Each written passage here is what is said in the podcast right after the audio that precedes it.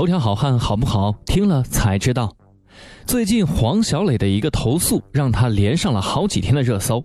没想到，本是站在消费者和母亲身份为孩子的声讨，却变成了三十八线明星耍大牌的问题。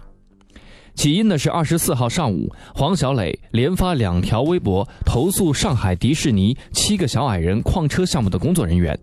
而为何要选择在微博上公开投诉？第一条微博，黄小磊就说明了情况，并不是仗着自己的明星身份，而是上海迪士尼并没有直接有效处理投诉的地方，只有邮件回复这一种途径。也许呢，第一条微博大家看的也是云里雾里，莫名其妙。接着，黄小磊又发了第二条长篇微博，详细的讲述了投诉的原因和当时的情况。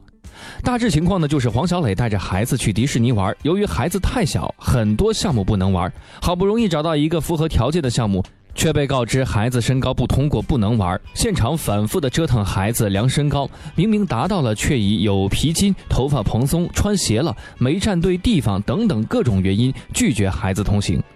孩子不仅嚎啕大哭，还对迪士尼乐园的七个小矮人项目产生了心理阴影。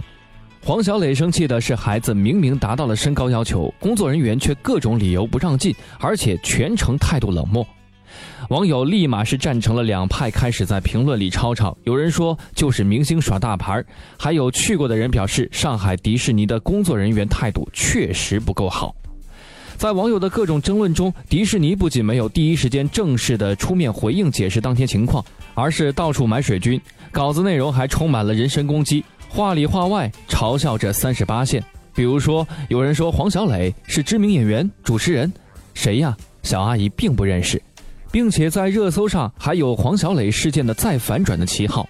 本以为点进去头条哥可以看到什么确凿有力的证据，结果视频内容反而帮黄小磊证明了自己。媒体通稿是清一色指责视频中黄小磊，而点进去呢，视频却发现啊，黄小磊既没有说脏话，也没有粗鲁的举动，他一个人跟几个男性工作人员理论孩子身高达标了，在当时他绝对是弱势的一方，孩子抱着他，他把孩子护在身边，是非常急切的想要保护孩子，并且争取权利的勇敢行为。让人大跌眼镜的是迪士尼的处理方法。不仅直接将客户拉入上海迪士尼黑名单，终身不得入内，还在其公众号中大力表扬和黄小磊发生冲突的工作人员，称啊，面对游客无理要求时，始终恪守传统。那么黄小磊的要求是否无理呢？关于孩子身高的问题，黄小磊也是直接抛出了证据。孩子身高是超过了官方规定的九十七厘米。作为母亲，黄小磊也是为了孩子能玩到喜欢的项目，所以才会为了这一厘米的身高是争论不休。因为迪士尼酒店的工作人员亲眼见证了孩子的净身高量出来是九十八公分，而该项目的要求呢是孩子一定要达到九十七厘米。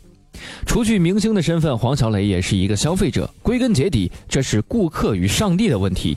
面对消费者投诉，不但没有正面合理的回应，却选择与顾客开撕，怎么样都不是一个优质企业该做的。另外，作为服务行业，连基本的投诉电话都没有，这也不符合相关规定。还有迪士尼公关团队利用对方的明星身份，是各种内涵上升。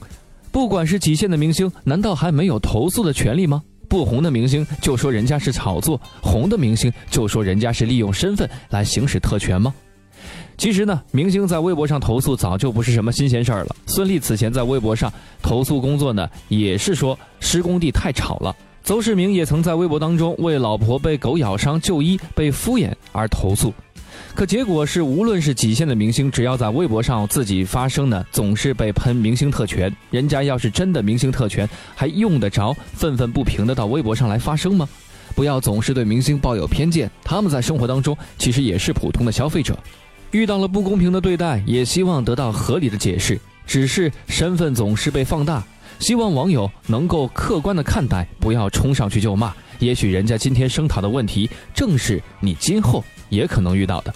再来说说黄小磊吧。其实头条哥对于黄小磊还是很熟悉的，而且觉得黄小磊也是一条汉子，大大咧咧的性格非常的不错。最早在安徽卫视主持的节目也是非常的棒，包括参演的一些电视剧，人物性格的塑造也是惟妙惟肖。